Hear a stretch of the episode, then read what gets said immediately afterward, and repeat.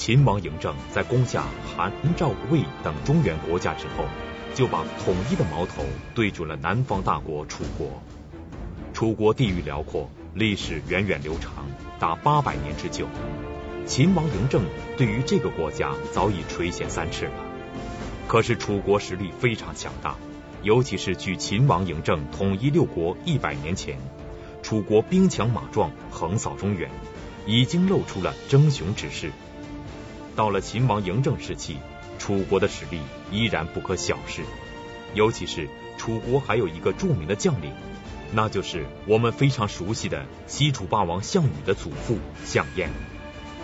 楚国在大将项燕的保护下，秦国也一时奈何不了楚国。可是当秦王嬴政派出了大将王翦进攻楚国之后，秦楚对峙的局势立刻发生了翻天覆地的变化。只用了三年时间，强大的楚国就被秦军攻陷。那么秦国最终是依靠怎样的谋略把楚国消灭的呢？楚国灭亡的原因究竟是什么呢？河南大学王立群教授为您继续讲述《王立群读史记·秦始皇之秦灭楚国》。我们知道楚国可不是一个一般的小国，楚国是春秋战国时期一个相当大的国家。楚国的它的地理位置大概就从现在河南的中部向南，都属于楚地，很大的一片地方。而且秦王嬴政手下曾经有一个大臣说过两句非常有名的话，叫“横城则秦地，纵城则楚亡”。这两句话的意思说，如果连横成功了，那么秦国的国君可以称帝；如果合纵成功了，那么楚国的国君可以称王，是把秦楚并列的。可见这个楚国是个相当强大的一个一个国家。秦王嬴政他怎么灭楚国？公元前二百二十四年，秦王嬴政派大将王翦和蒙武带领秦国的六十万军队去灭楚。王翦是秦王英的手下最得力的战将。王翦是秦国杰出的军事家，他与儿子王賁在辅助秦始皇统一六国的战争中立有盖世奇功。除韩国之外，其余的五个国家都是被王翦父子所灭的。结果王翦到了楚地以后呢，并没有对楚军发动进攻，而是把他的六十万军队待在兵营里边，天天。好吃好喝，还有非常漂亮的淋浴设备，就是不打仗。而这时候，楚国知道秦军来灭楚的时候，楚国是动员了他全国的军队，集中起来进攻，就主动的向王翦挑战。王翦不打，这个局面呢，就是。秦军来的下住下来就是休息，楚军是主动挑战，但秦军不应战。这种状况持续了一年，这就是灭楚之战是这样开始的。其实王翦是要挫一挫楚军的锐气，所以他就不打。然后过了一年以后，王翦就问他手下的人。说士兵们现在整天干什么？他手下的人告诉他，说咱们的士兵现在天天吃饱了喝足了，就在那扔那个石块，看谁扔的又远又准。王翦听了很高兴，他觉得他那个士兵啊，可以说这一年好吃好喝不打仗，这一年已经养精蓄锐，够了。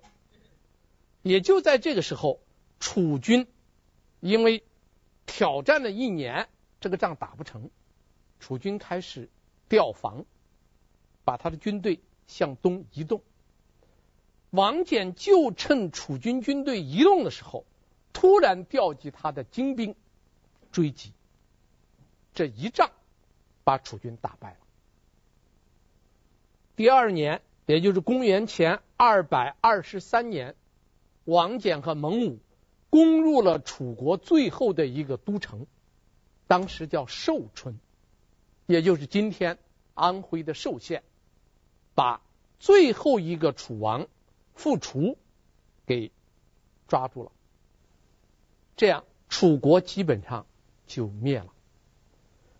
但是还有一个人叫襄燕，这个人就是我们过去讲过的那个项羽的祖父襄燕，在淮南又拥立了一个楚王的后裔，叫昌文君，重新起兵反秦。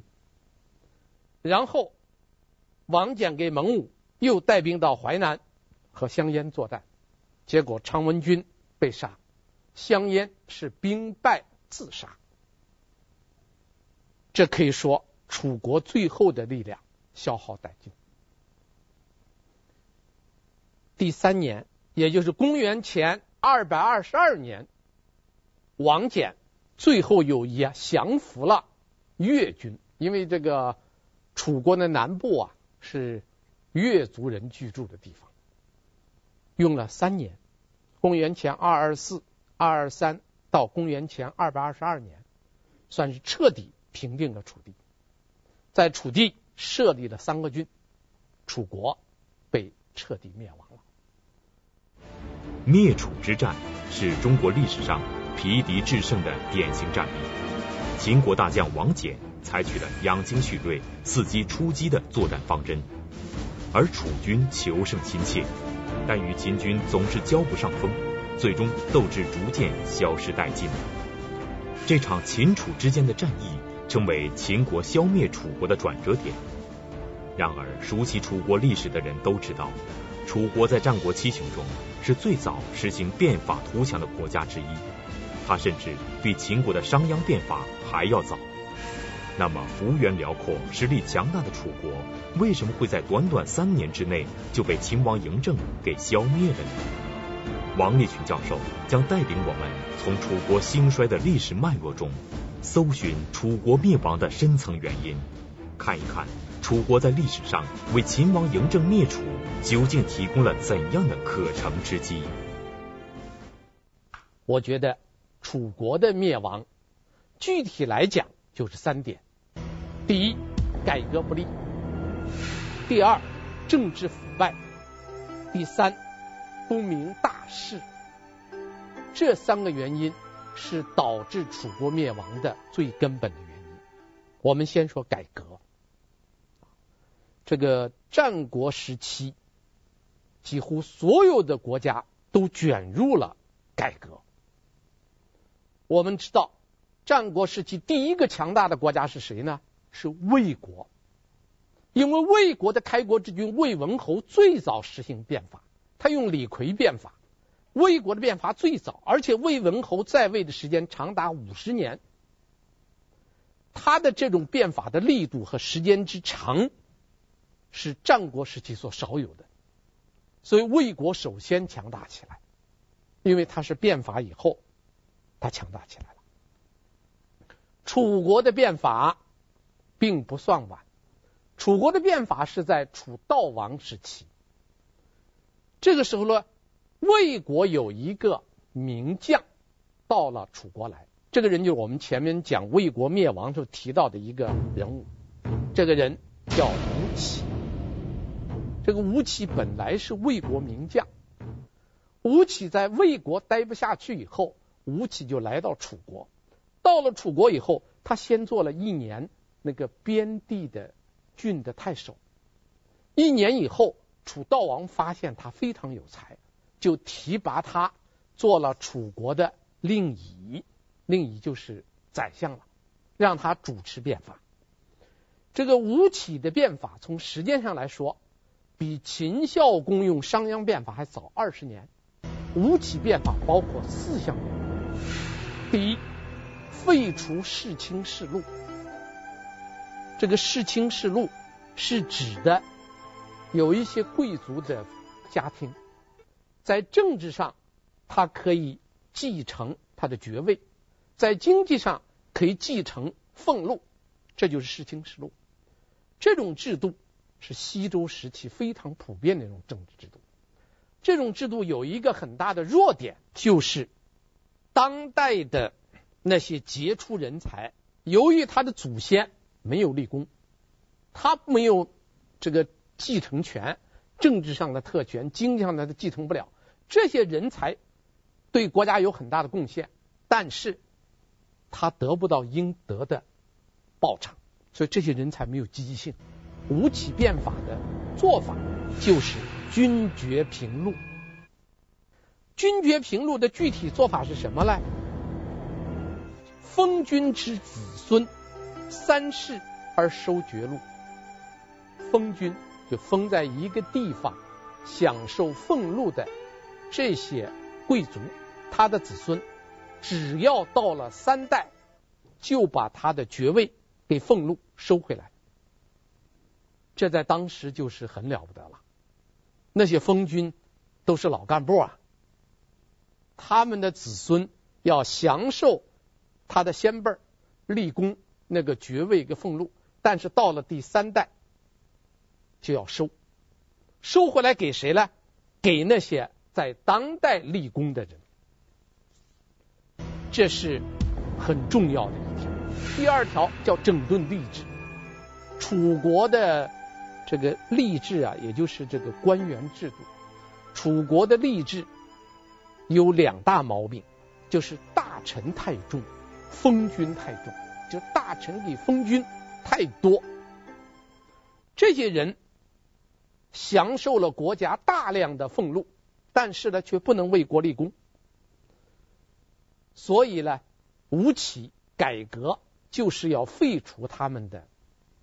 呃，这些人享有的特权，要减少这些大臣和封君，这是第二点的整顿吏治。第三点，奖励耕战，因为那个时代一个国家的强大其实就是两点：第一，农业，这就是耕；第二，军事，这就是战。吴起变法非常重视对耕和战的奖励，那就是调动农民。和士兵这两部分人的积极性，这样国家有粮，战斗力增强。这是吴起变法的第四、第三点。第四点，广辟土地。楚国是个大国，它不像三晋、韩赵魏三国，特别是像韩国、魏国处在中原，它那个土地非常狭窄。楚国的土地本来就广阔。再加上楚国灭了一些国家以后，它土地更多。吴起就建议让一些贵族去开荒，这样一来，土楚国的土地扩大了，粮食的收成增加了，国家就富裕了。我们从上面的这些四个方面来看，吴起变法的广度力度相当大。如果这个变法能够持续下去的话，楚国是可以成为战国时期最强大的国家的。秦国有一个相国叫蔡泽，他在评价吴起变法说过两句话，叫“兵震天下，威服诸侯”。可见吴起变法是相当可观的。但是最终吴起的变法失败了。这个失败的原因说起来也很简单，两条：一个楚悼王去世，再一个反对派强大。因为在那个时代，一个大臣他实行的改革，比如商鞅变法也好，吴起变法也好，他最根本的是需要得到国君的支持。而商鞅得到的支持是相当大的，因为秦孝公是二十一岁继位，一继位就重用商鞅，所以这个年轻的秦孝公他对商鞅的支持力度很大。所以我们看当时那些改革能不能成功，取决于君王支持的力度，而君王支持的力度又取决于君王生命的长度，活得长支持时间就长。所以秦孝公一死，继位的秦惠文王就把这商鞅给杀了。吴起的给他的运气赶不上商鞅。吴起变法有一个很致命的弱点，是楚悼王的晚年。晚年实行变法，变法刚刚开始，楚悼王死了。他一死，就在灵堂之上。因为吴起变法触及了很多人的利益，主要是一些贵族大臣的利益，在那个楚悼王的灵堂之上，那些大臣宗族们就拿着剑要射杀吴起，吴起没有办法，就跑到楚悼王的尸体上，把身子敷在楚悼王的身体上，然后乱箭把吴起射死了。当然，这个吴起很聪明，他最后是趴在那个楚悼王的遗体上。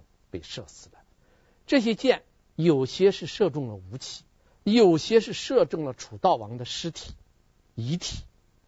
所以，等这个安葬仪式结束以后，在查处这个案件的时候，新即位的这个楚军就把射中楚悼王尸体的这些宗族给灭族了。这一次牵连的有多少人呢？有七十多家。你可见，那还有一些没有射中的了，射到吴起身上，没射到尸体上的，光查那个尸体上射的箭，光灭族灭了七十多家。你想想，这个射吴起的这这箭有多少？这箭有多少？你可以知道反对他的家有多少。那么，为什么这么多人反对他呢？触犯了既得利益。你看吴起做这些做法，废除世卿世禄。这些贵族们，他们的后代特权没有了，整顿吏治，要裁汰那些庸官，受到伤害的还是他们。要让贵族去开荒，那些贵族心里不愿意，还是怨恨吴起。所以吴起最后是死于反对派之手。这样一来，改革就失败了。啊，这是楚国啊。他最后灭亡的第一个原因。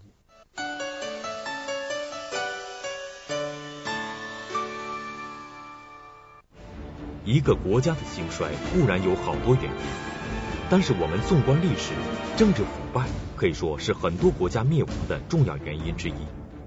曾经很早就变法图强的楚国，也难以逃脱政治腐败这个顽疾的困扰，尤其是在楚国的末期。一位被冠以战国四公子之一的人，成为楚国腐败的焦点。那么，这个人是谁呢？从这个人的身上，我们可以看到楚国内政是怎样的腐败。楚国的政治腐败主要是表现在用人之上。楚国的用人，前期他主要用的是公族，就是国君的这些亲族。中期。他用的是屈、昭、景三大姓，屈原就属于屈姓，屈、昭、景三大姓。晚期他重用了一个人，这个我们要重点讲一下，就春申君黄歇，重用他。而黄歇是谁呢？黄歇是楚国的顷襄王的弟弟，他也属于公族。应当说。楚国在用人上，主要用的是公族和一些大姓人家。这种制度有它的好处，就说他信得过，但也有它很大的一个弊端，就是其他家庭出身的那些杰出人才没有个出头之日。你这个一般的平民，你没有出头之日。我们知道。秦国他强大的用了很多六国之人呐，这些人很多人出身并不是贵族，被秦国的历代国君所用。你看，我们讲过商鞅，讲过范雎，讲过很多六国的人到秦国都立了功，而楚国用的主要是公族和贵族。我们说说这个春申君，春申君是战国时期的四公子之一。他和那个平原君、孟尝君、信陵君并称为战国四公子。我们先看看春申君的生活。他生活上十分奢侈。春申君开始在淮北被封了十二个县，叫封君，有十二个县。后来他又提出这十二个县离齐国太近了，又改封到江南，在原来吴国的都城，在那儿又建了自己的豪宅。这个春申君晚年的豪宅，在《史记》的《春申君列传》最后有一个太史公乐，那个太史公乐实际上就是写《史记》的司马迁，当然个别的是司马迁的父亲司马谈所写的。他曾经写了这么几句话，他说：“五十处，观春申君故城宫室，胜矣哉。”什么意思呢？就我到楚地去，看到了春申君当年那个豪华的住宅，太漂亮了。春申君晚年修建的住宅，一直完好到保存到西汉中期，司马迁还看到了。那个时候已经过了那么多年了，司马迁看到了，还觉得那个那个宫殿干得太奢侈了。可见他生活浮化到什么程度？我们再看看春申君政治上十分糊涂。当时楚国国君楚考烈，考烈王执政能力很差，而且考烈王有一个很大的弱点，就是没有生育能力。他后宫的嫔妃非常多，但是个个无子，就没有生育能力。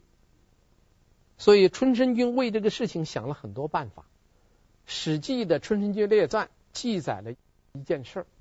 这个事儿说了，当时楚国有一个人叫李元，李元呢有一个长得非常漂亮的妹妹，他想把他的妹妹献给楚考烈王，但是他又觉得听说这个楚考烈王没有生育能力，他把他妹妹直接献上去以后啊，将来。因为没有孩子会失宠，他走了一个这么一个路。他怎么办呢？他先投到春申君门下做了个门客，然后他请假回去了。该返回的时候，他有意拖延了几天。等他误了期回来以后，他直接去找春君解释。见面以后，春君问他：“你为什么误期了？”他说：“我有一个妹妹，非常漂亮。”他说：“我回家的时候呢。”刚好赶上齐王来我们家提亲，想娶我的妹妹。因为这个事儿，所以我耽误了误期回来了。他说了个半拉子话。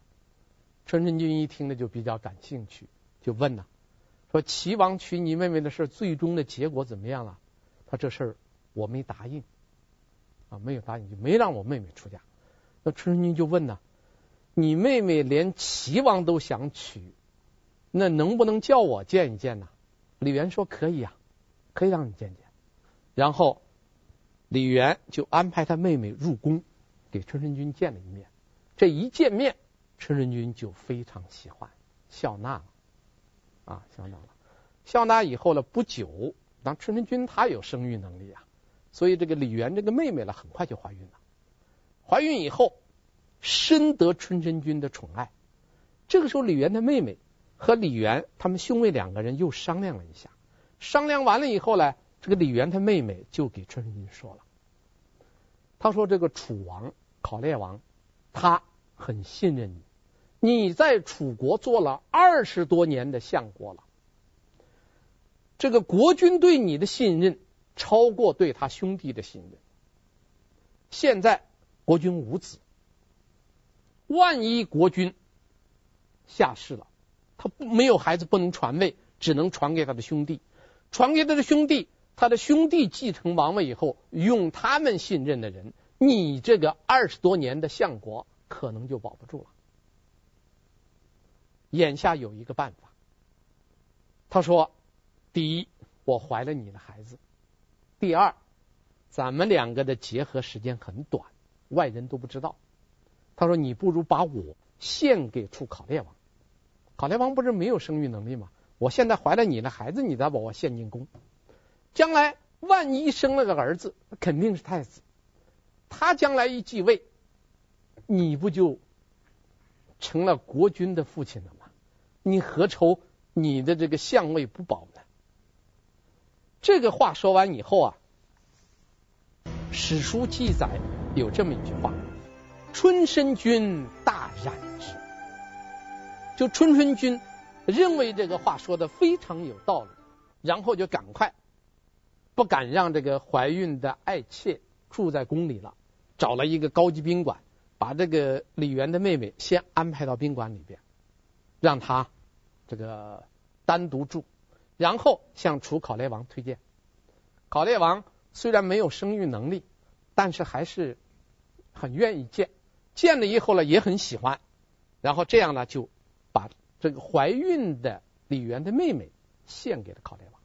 入宫以后，到了生孩子时期，生下来了孩子，是个儿子，考烈王就把这个儿子立为太子，然后把李元的妹妹立为王后，这事儿都办齐了。然后李元呢也受到重用了，因为李元他妹妹做了王后嘛，他就成了皇亲呐，也这个作为国君的这个公族的亲戚了，这所以他也受到重用了。历史上的春申君是贵族后裔，他为了自己的进一步得宠，在李元和他妹妹的蛊惑之下，春申君把李元的妹妹献给了楚考烈王，这可以说是春申君一生之中最大的败笔。这一事件不仅造成了楚国政权的更迭，也为春申君一家带来了满门抄斩的厄运。而这场改变楚国命运的灾难原本是可以避免的。那么春申君为什么最终还是走向了这条不归路呢？春申君在这个事件上的处理显示出他怎样的弱点呢？也就是在这个档口，考烈王。病危，在楚考烈王病危的时候，有一个人去见春申君了。这个人见了春申君以后，一张口就说了三个问题。他说：“你有三个想不到。第一，你有想不到的福；第二，你有想不到的祸；第三，你有想不到的人。”这三句话把春申君给说愣了，春申君不知道他在说什么，就问他：“什么叫想不到的福呢？”这个这个门客啊，就对春申君说了：“他说，你想想，你做了二十五年的楚国的相国，名义上相国，实际上你是楚王，你掌了楚国的实权。现在楚王如果病故以后，太子太小。”继承王位以后，实际上是你在掌权。你既可以辅佐这个幼子，你也可以把这个王位夺过来你自己当，这不就是想不到的福吗？这就叫想不到的福。所以你问第二个了，那么什么叫想不到的祸呢？他说：“你想想，这个继承王位的人实际上是你的孩子。据我所知，李元豢养了一批。”刺客就等着谋杀你的。考烈王一死，李元就会抢先入宫。等到你入入宫的时候，就会在宫里把你刺杀掉。这是你想不到的祸。第三，春春君问：那还有什么叫意想不到的人呢？他意想不到的人就是我，我能给你解这个危难。怎么解呢？你把我送到王宫的卫队中间去。做个这个下层职务。楚王一去世，李元就要入宫。李元一入宫，我就把李元给杀了。我把李元杀了，你啥事儿都没有了。这就是你意想不到的人。三个意想不到。春申君听完以后大不以为然，他不相信。他说有两点：第一，李元是个很软弱的人，他做不了这种事儿。第二，我对李元很好，李元不可能这么来杀我，不相信。结果这个门客一见春春君不听他的忠言相告，就知道春春君会被杀，自己在这儿待着也会受到连累，然后连夜他就逃了。这个门客说完走了以后，只停了十七天，楚考烈王死了。考烈王一死，李元就入宫了，把刺客准备好，然后春申君也入宫。春申君一入宫，李元就让刺客把春申君给刺杀了，然后紧跟着把春申君全家给满门抄斩，全杀。《史记》的《春申君列传》就记载了这么一个故事：春申君。把李元的妹妹送入宫了，这件事情已经足以说明楚国政治的腐败了。我们讲楚国政治腐败的，春申君是楚国晚年最受重用的人。春申君被杀的一年是公元前二百三十八年，也就是秦王嬴政九年，立秦王嬴政发动统一六国战争的公元前二三零年只剩下八年时间了。就在秦王嬴政发动统一六国战争的前八年，春申君被杀。你想想，春申君实际上是楚国最后时一个段时间做了二十五年国相的一个人。这么一个人，为了保住自己的荣华富贵，竟然不惜做出这样的事情。应当说，这是楚国用人上非常失败的一点。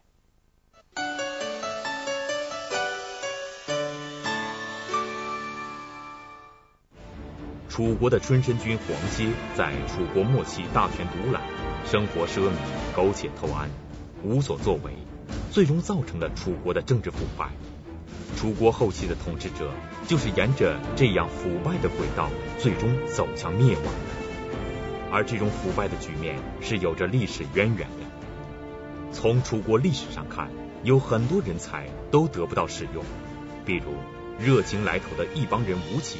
惨遭杀害，才华横溢、富有政治抱负的屈原被贬义，楚人李斯反而去异国他乡为秦国的统一出谋划策。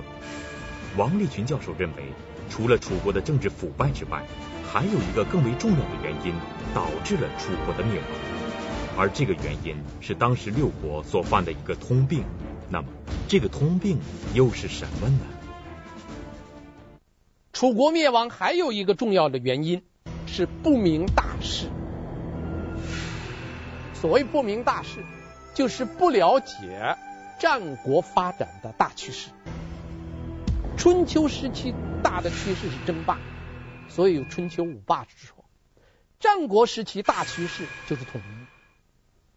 如果明白战国时期的大势的话，那么要么让楚国。强大起来，让自身足够的强大起来，由楚国统一天下；要么看清大势，把那个最强大的国家给抵制住。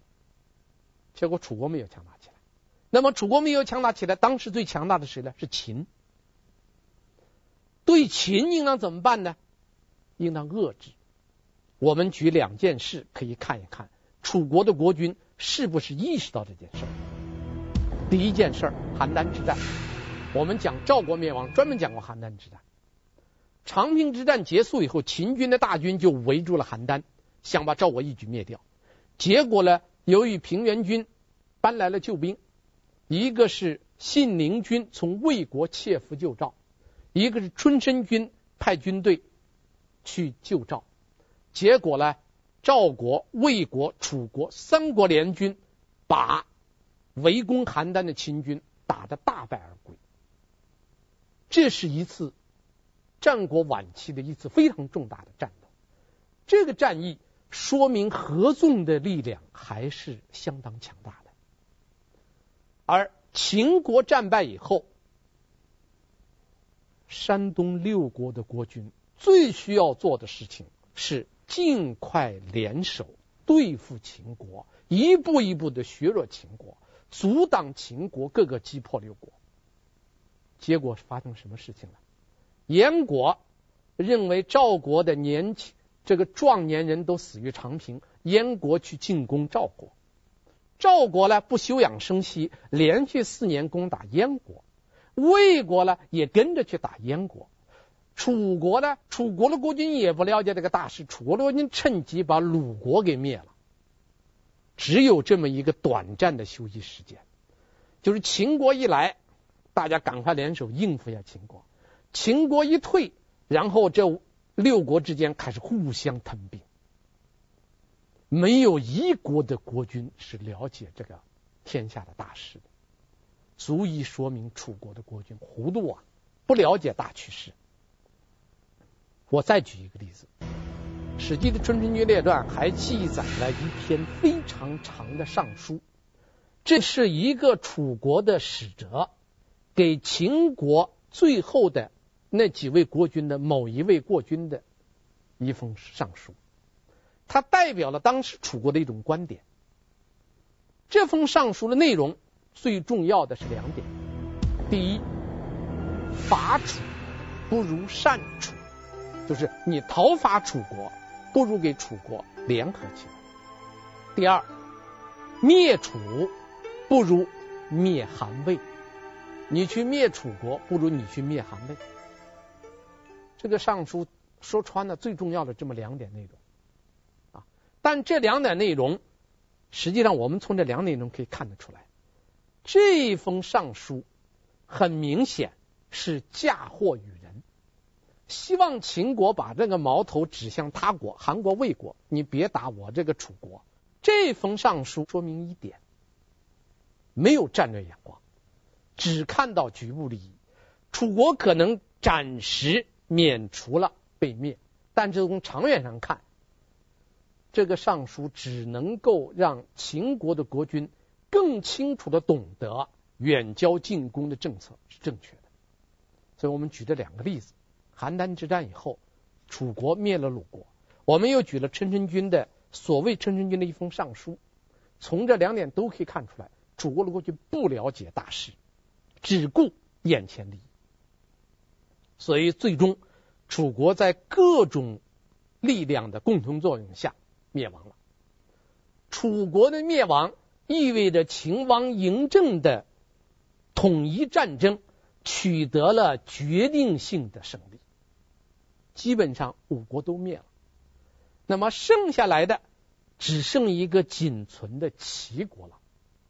对于这个孤立无援的齐国，秦王嬴政将会采取什么样的办法呢？请大家继续关注嬴政统一中国的过程。谢谢大家。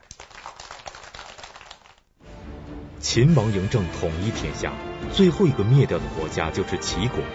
齐国疆域辽阔，是战国七雄中土地面积最大的国家之一，而且休养生息，几十年没有战争。在灭亡前夕，齐国还有上千里的土地，数十万的雄兵。那么，这样一个国家，为什么在秦王嬴政的大军进攻齐国的时候，根本没有任何抵抗，就举国投降了呢？敬请关注王立群读史记，秦始皇之不战而降。